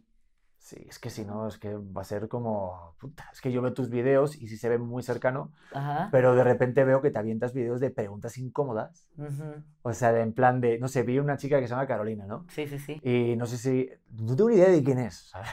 Aquí solo- Luego te la traigo. ah. No, no, no, pero en el buen sentido de la palabra, bueno, creo que tampoco sepa quién soy yo, entonces Sí, sí, tampoco sí. pasa nada. Pero me refiero de que, o sea, no he podido meterme en la, profundi- en la profundidad, de a lo mejor no me ha tocado por edad o por lo que fuera, ¿no? Pero el rollo de que de repente te, te enfrentas o que tienes videos como polémicos, ¿puedo decirlo así? ¿Se puede decir? Sí. Que contestas a preguntas pues, que sabes que te pueden, no sé, este, caer hate o no. eh, o sea, sí te avientas de ese tema, ¿no? Sí, ya como creadores de contenido uno también entiende y comprende qué sirve y qué no sirve. A la gente le gusta mucho el, el morbo y que hables de cosas que pues ellos tienen las dudas, que menciones a personas con las que tienes conflicto. Como que uno también aprende a agarrar el hilo a lo que sabe que la gente va a hablar, hasta de lo que la gente se va a molestar. A veces uno se molesta y es, ¿por qué mencionas a esta persona si ya pasó y todo? Y es como, güey, al final, si yo hago una actividad en mi Instagram preguntando, ¿qué quieres que te responda? miles de personas me van a poner de lo malo y de lo que verdaderamente no puedo hablar porque eso es lo que les interesa. Entonces digo, güey, tengo que hacer, tengo que hablar de lo que la gente quiere saber, ¿sabes? No, y eso alimenta para que haya una interacción y que si a lo mejor, si tu sueño o tu objetivo hasta es los que- comentarios malos sirven. Totalmente, es como convertir el hate en algo que te sirva en views o interacción para que al final tu sueño es hacer música, entonces que siga como toda tu audiencia activa. Sí, es como en TikTok, este, les molesta un chorro que ponga como cosas, frases, no sé qué, mi ex, que termina Sí, así como, como cuando mi, mi ex algo, y todos de que ya supéralo, y empiezan de que nomás hablas de eso, sí, porque es de lo que la gente más comenta, es a lo que les va mejor, ¿sabes? Entonces uno también aprende a agarrar el hilo a lo que funciona y a lo que no. Sí, cuando tuve a Lazo, por ejemplo, ¿sabes quién es? El cantante Sí, venezolano, claro. el de Ojos Marrones. Sí. Un crack me decía que con su canción de Ojos Marrones intentaron hacer un challenge de otra cosa y luego al final se volvió un tren muy tóxico en TikTok, que es lo mejor que le pudo pasar. claro. Entonces, hablando de exnovias todo el rato, A mí me lo hicieron también ese tren. ¿te hicieron? Entonces, sí, entonces yo creo que por eso también la, la canción de Ojos Marrones te volvió tan popular porque a mí me salía en mi feed así todas las parejas con sus exparejas y todo y era video tras video. Coño, tienes que hacer una reacción a ese video, ¿lo hiciste? No, Bueno, pues tampoco la hagas con esa cara, ¿sabes? O sea, yo no, no, porque no me interesa ya como, o sea, yo sí hablo de mis exes en los videos porque la gente me pregunta acerca de eso, ¿sabes? Pero realmente a los anteriores, a este porque este es muy reciente, a los anteriores en verdad no me interesan en lo absoluto, o sea, no tengo nada bueno ni malo que decir de ellos, simplemente no me interesa, no sé ni qué hacen con su vida, no, no, no les presto atención. Pero cuando hago algo de los anteriores o menciono algo o el nombre, no, hombre, todo el fandom se me va encima diciendo como, eres una vieja traumada, este, por eso no funcionan tus relaciones, por eso te va mal, supera. Entonces como que de ahí se agarran. Pero también dice mucho más de esa persona que de ti, porque digo, joder, yo en qué momento cuando de repente alguien te tira tanto hate así tan a cuchillo, ¿sabes? De pum. O sea, digo, no mames, al mismo tiempo digo, tú imagínate estar aquí ahorita mismo, tú y yo aquí hablando, oye, aquí este, mira este video. Déjame, vamos, vamos a mandarle este, este mensaje. Eres una mierda de persona, ¿por qué dejas a tu ex? ¿Quién, se, ¿Quién ocupa su tiempo libre a dedicar así ese cuchillo así gratis? No, y sí me meto a veces a los perfiles porque quiero venir de qué viene ese odio. Porque, o sea, cuando viene de niños, pequeños, a lo mejor no, no lo comprendo, pero es como, ah, pues se nota en las faltas de ortografía o en su manera de escribir, es como, ah, pues simplemente pertenece a otro fandom o tiene una mala perspectiva de uno, simplemente no te caigo bien y se está liberando, ¿no? X. Pero a veces sí me sale como de mamás, o sea, de personas adultas con hijos, que son los como que están comentando formas de odio y que digo como, güey, de qué manera va a estar creciendo esa persona, ¿sabes? Ese niño. Es en plan, oye, pero ¿qué tipo de matrimonio tienes? Creo que tendrías que tener tú un poquito más de fiesta, digo. A mí me pasa también, Sí. algunas mamás así que son fit o que son coach, le tiran a mi mujer o me tiran a mí y dices, pero tienes tres hijos. Sí, sí, sí. A mí me encanta dar el screenshot y exponerlos. A mí se me mama eso. No lo he hecho, Yo- pero algún día lo voy a hacer porque está Puta, muy interesante. hazlo, es maravilloso. Pongo el SAS del domingo o del fin de semana y pon- y pongo el, el comentario usuario. y pongo la foto. Había un güey que de repente de una cara al pobrecito que, vamos, lo hicieron con menos ganas que mis huevos. No sé. Era- no, pobrecito, Sí, pero sí, sí, la neta sí. Digo, que no, que no pasa nada. Si el problema está en lo que me decía de, jo, te ves de la mierda, estás de la verga, y a mi mujer ¿Tú también. ¿Cómo te atreves a Y yo, decírmelo? mi hermano, si pareces una pasa arrugada, eh, con- o sea, A veces sí contesto los comentarios que me ponen como te odio y no sé qué. Y les pongo, ¿estás bien? Así le pongo. Y me dice, Kim, no pensé que me fueras a contestar. Soy súper fan tuyo. Te comenté eso para ver si. Así. Entonces ya me digo, "No, vale la pena. Es que lo hacen para que tienes el foco y lo contestes. Pero mira, todo sirve en esta vida y como creadores de contenido, hasta eso nos a- aumenta el engagement. No, totalmente. No, y lo vi en tu canción, que ahorita papi está, mm, vamos, reventando. Digo, ahorita tienes un huevo de views, comentarios, ni te cuento. Digo, igual, quieras o no, digo, pensando en el que dicen que no hay, por ma- no hay, no hay mal que por bien no venga, pues también te ayuda un poquito a lo mejor tu momento de tu vida para que también te muestren el apoyo ahorita. Sí, hasta cuando uno hace TikToks burlándose de la canción de Papi o de mí, porque lo hacen de mí, este, hasta me sirve porque la canción suena, ¿sabes? Entonces se le puede pegar a una persona, a una persona le puede gustar, a que no. Pero así es en la vida, o sea, te digo, la música es un crecimiento, un, eh, una meta muy personal para mí, un proyecto personal, pero lo estoy haciendo con todo el amor del mundo, con toda la, la energía, quien sea, quien le guste bueno, a quien no. Y pues ya darle con toda la música, siempre ha sido como un proyecto mío, pero no le había dado, pero ahora ya viene un sencillo nuevo cada mes. Entonces Órale, eso me pues, motiva, ajá, eso me motiva un chorro. Oye, ¿y tú crees entonces que no hay publicidad mala? Ujú. ¿Eres de las personas que piensa eso? ¿Qué me vas a decir, medalla? No, coño, es una pregunta, joder. Que de repente hago preguntas. Sí, creo que hay publicidad mala. Ah, porque tengo aquí un documento. No, mentira, ¿te imaginas? Qué bueno que me dices, porque resulta que hace un año dijiste, y no, mentira. Sí, Hubiera estado muy creo, chido, ya me ¿eh? la han aplicado, Ah, ¿eh? sí, por eso ya me dijiste que me te iba a decir, ¿no? Ajá, no, así de que no vamos a hablar de esto y ya llegamos a la entrevista y, oye, ¿es cierto esto? Y yo, Verga, siempre como que al final se guardan ya el putazo, ¿no? sí, pero yo soy un libro abierto, o sea, por eso te digo, Me hay que hablar de lo que sea, soy un libro abierto y yo respondo, tú pre- yo siempre he dicho cuando respondo a lo que no le gusta a la gente, tú preguntas, yo respondo, entonces no te gusta escuchar lo que respondo, no me preguntes. Sí, me encantó porque te pregunté al principio, oye, este hay algo que no puedo hablar, tal. Me dijiste, tú dame el lado izquierdo. O sea, déjame ese lado de la mesa, mi- muestras tu perfil y tan, tan. Me, me- me encantó porque, porque me da libertad. Digo, tampoco es como que me vaya. Digo, este no es el contenido como para irme a hurgar en chisme o retes. Si es verdad que peleaste, que no sé, no me voy, no me, no me gusta, ¿no? Pero mi objetivo siempre con esto, cuando hice esta plataforma y que la verdad que o sea, va bastante bien, no me puedo quejar, Sí. es auténtico y es mostrar la parte auténtica fuera de las máscaras que tienes a lo mejor en tu, en tu chamba o en tu canal. Y creo que más o menos lo hemos logrado. ¿no? Bueno, pero es difícil porque también tengo una vida muy polémica. Entonces siempre. Sí, da gustito. La verdad, la verdad da gusto. A ver, yo sé que, por ejemplo, a ver, si fueras tú. Mira, mira qué pregunta te voy a hacer, ¿eh? A ver. Hoy lo pensé porque quiero hacer una cosa a final de año así como rara. Pero si tú te podías entrevistar a ti misma en un podcast, no sé si lo has hecho.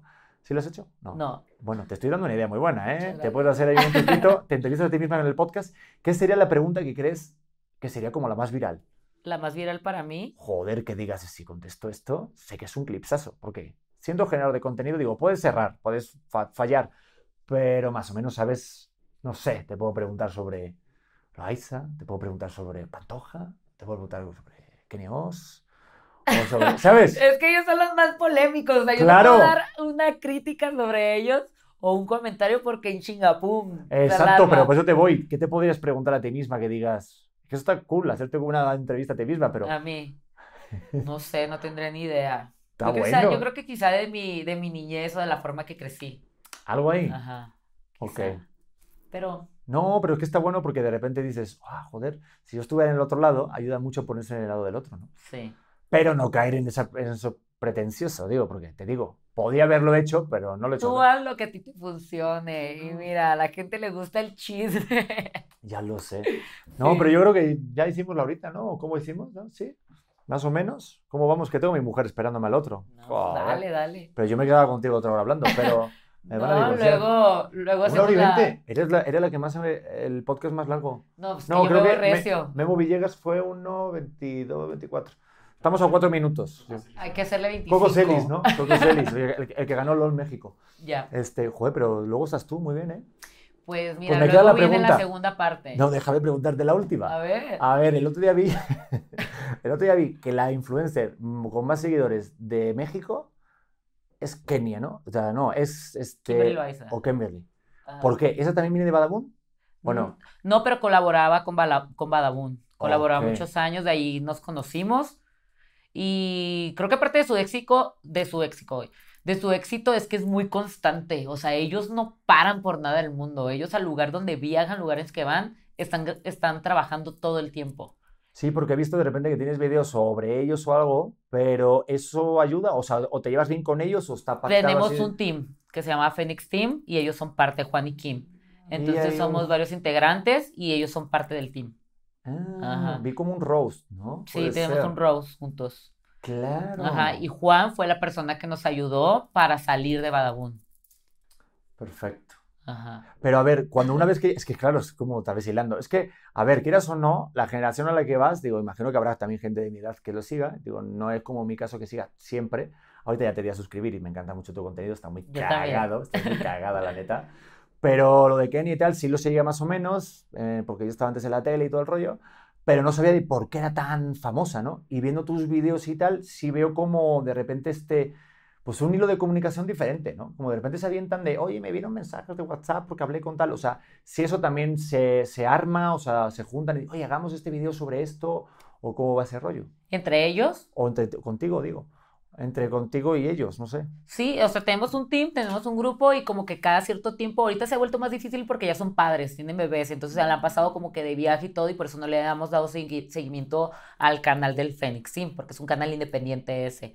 Ya no nos hemos podido juntar, pero sí nos vemos a veces como que en eventos. Siempre planeamos para vernos. O sea, siempre hay de que qué les parece estas fechas y todo. Al último no se organiza nada, pero siempre está en planes como que en este día nos vamos a ver, en esta fecha, y no se, no se logra, pues. A veces yo sí me junto con ellos independiente al Fénix para cosas de canal y todo, aparte que Juan me ayuda.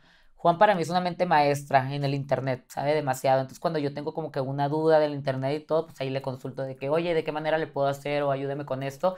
Y en chinga tiene él como la respuesta indicada para eso. Mira que también ha sido muy polémico, pero la verdad, quieras o no, el cabrón tiene sus views y tiene su, su punch muy, muy, Sí. muy establecido. Sí, yo lo admiro mucho.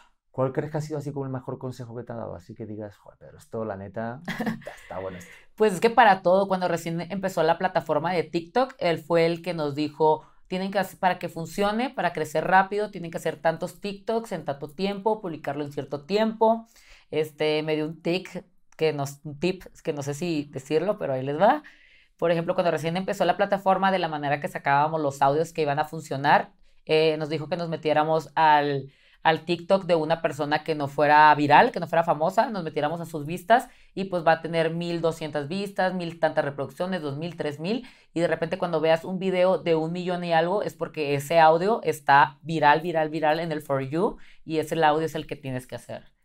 Entonces de ahí empezamos a sacar como que los audios que estaban más virales porque pues TikTok fue una plataforma que, que se inventó para que fueras conocido en cualquier parte del mundo y que fueras conocido a grandes masas. Entonces, quizás ese TikTok podía salir hasta en la India, o podía salir en Sí. Japón, podía salir en Estados Unidos, y ese era el que te- a ti te iba a funcionar con grandes números. Cierto. Y fíjate que lo entendí muy mal al principio. Yo pensé que era de baile. Y ahorita que ya empiezo a hacer como los clips y subo de 4 a 5 al En los día. audios originales les va súper bien. A ¿verdad los de sí? podcast, a los podcasts se viralizan un chorro. No, y, pero me costó mucho hacer la transición, de en plan de que alguien me viera que yo sea tele, a de repente tener contenido de podcast de este güey, porque hace esta mamada, ¿no? O sea, ¿qué Sí. pedo? Y de repente sí subirlo todos los días a determinada hora, pero yo, yo pensaba que por subir uno al día ya la hice. Y también es un tema que TikTok ha estado cambiando, que ahorita tienes que subir, no sé cuánto subes tú, yo subo de 3 a 5, Ay, 3, no. 4 o 5 al día. Yo estoy flop ahorita en TikTok. Es que eh, pues te digo, estaba deprimida y Ay, dejé, bueno, de, dejé de usar el No quiero- TikTok. Oye, de verdad, no quiero que salgas de aquí diciendo, joder, no he hecho nada, ni No, video, pues ni sí, nada. no, le di una pausa a mi vida. Y está muy bien hecha. Pero Yo- ya estoy con todo. El A sábado grabé cuatro. Ah, sí, ya está. Tenemos que hacer varios. bien. Quedemos para grabar. Por Yo favor, soy buena gente. hay que ser. Yo tengo muchas ideas, soy muy creativo. Muy bien. Los míos, tengo un bebé además que sirve. No, hay que presionar al Ay, bebé, ¿no? préstame tu bebé luego para grabar un video de YouTube. Joder, te- lo rentamos. Ahí te habla. encanta. No, puedes estar todo el tiempo, pero detrás de cámara, ¿verdad? Para que vean que, que soy independiente. Ah, Quiero ser el de 24 horas siendo mamá soltera. Puta. Pues Entonces voy a ver qué tal le va. Mira, a- este, ahorita acaba de hacer uno mi mujer que es sobre, digo, la verdad que lo pegó, era con el bebé, decía como algo así que, no, pues algo me trajeron de Amazon, no sé cómo funciona, este, no sé de el qué paquetería, tal, y era el bebé, ¿no? Ay. Pero se ha viralizado a tal que se nos ha ido de las manos, ¿eh? O sea, en plan con 34 millones, lo han reposteado en Facebook, lo han traducido al inglés, está en esto. No, no, no, no, no, se nos fue Súper no, bien. no, no, se nos fue de las manos. Moraleja, tengan un bebé para tener views. No, no, no, no, no, ese es el mensaje final, no, no. Oye, este, Kim, que me quedaba un montón eh, hablando contigo, pero que qué chida eres, la neta. Este, qué padre encontrar gracias. a alguien real, la neta. Gracias. Pues ya quedamos luego tú a mi podcast Sí. y grabar TikToks. Por favor, mira, Jessica está aquí, aquí detrás, eh, entre cámaras. Este, Beto también le gustó muchísimo, ¿verdad? Aparte, Beto te seguía. Ay, me hizo a mí no me metan, dice. no me metan en esto. Tú también tenías que grabar TikToks. Y nada, Muy pues que se descarguen o que vean, mejor dicho, este papi en YouTube, que ya va. Sí, reproduzcanla, disfrútenla, gócenla y vean el video porque está precioso. Ya le di mi like, ya te a sus- suscribir. Tú lo que me digas, ya sabes, te echamos la mano ahí. Sí, pues nada, pues que me sigan en todas las redes sociales porque hago de todo. Entonces por ahí van a Tienes- ver videos, Instagram, ahí todo van a ver siempre. Y pues nada, si quieren luego la segunda parte del podcast, ¿Vale? díganlo en los comentarios. ¿Tú qué Yo- crees? ¿Que este va a estar bueno o no? La verdad. Pues ojalá, mándenselo a todos sus amigos. Aquí ya. Ojalá que sí. Bueno, pues nada, denle a suscribir y tal, aunque creo que no le hace falta. Este, mejor vénganse conmigo, por favor. No. Suscríbanse aquí también. Tienes 12 millones, qué cosa más, qué, qué cosa, ¿no? Pero oigan, si les gustó y tal, pues ya saben, como siempre, auténticos, compartan, este, comenten, tiren hate o digan que a lo mejor que lo hubieran preguntado o que no. Y nos vemos en el siguiente episodio de Auténtico. Los quiero. Bye. Hola corazones, ¿cómo están? Yo soy Luz Carreiro y te quiero invitar a que escuches mi podcast El vuelo de una abeja que ahora está en su segunda temporada. Recuerda que es un espacio seguro de plática, chisme y aprendizaje de todo tipo de temas con todo tipo de personas. Y la puedes escuchar en tu plataforma de audio favorito.